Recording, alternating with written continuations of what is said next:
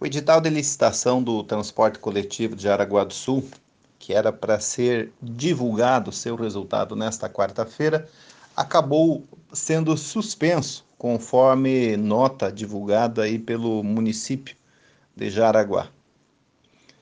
A população traz aí, alimenta uma expectativa em relação à licitação desse serviço, tendo em vista que os últimos anos do transporte coletivo em nossa cidade foi extremamente problemático. Sob o ponto de vista dos horários, muitas regiões da cidade ficaram desassistidas ou atendidas de forma precária. Sob o ponto de vista da superlotação, em especial algumas linhas, a falta de um veículo com refrigeração de ar que pudesse dar um mínimo de conforto e dignidade para as pessoas, traz também um outro nível de sofrimento aos usuários. E por último, e não menos importante, a questão do preço. É infinitamente mais caro hoje deslocar-se na cidade através do ônibus, através do transporte coletivo, do que utilizar o seu próprio carro. O problema do transporte coletivo é visível nas ruas. Um número maior de pessoas deixa de andar no transporte coletivo, seja por incompatibilidade dos horários, seja pela falta de qualidade no serviço e seja pelo preço, e acaba optando pelo transporte individual. E isto traz uma consequência que é a superlotação das ruas da cidade. Este é um problema que tudo indica pode continuar por quê? Porque o município de Jaraguá do Sul, e aqui quando eu falo município, eu estou me referindo ao poder executivo e ao poder legislativo. O município de Jaraguá do Sul optou por fazer a licitação do transporte coletivo baseado em um modelo que já não deu certo. O modelo de transporte coletivo, na forma de monopólio, ele não funciona. Por quê? Porque não tem concorrência. Não havendo concorrência, o preço acaba aumentando, a qualidade ela é negligenciada e quem sofre com isso é a população usuária.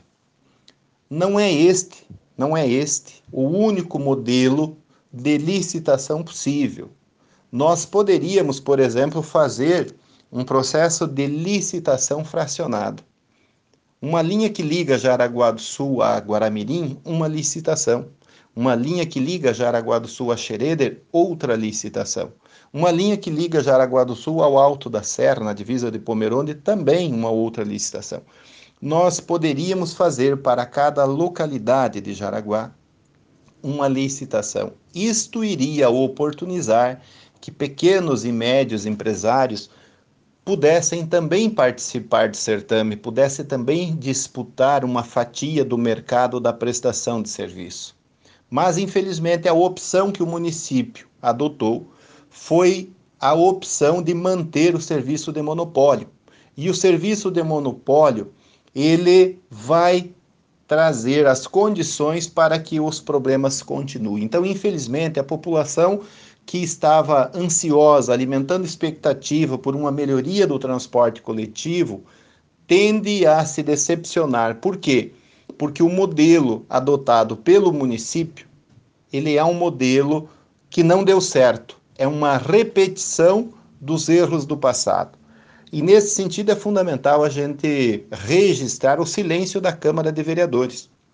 Eu não sei se por falta de vontade política, eu não sei se foi por falta de sensibilidade com a população, eu não sei se foi por falta de criatividade, mas a gente não verificou nos últimos anos nenhuma proposta que fosse formulada, que fosse apresentada para a sociedade pelos atuais legisladores.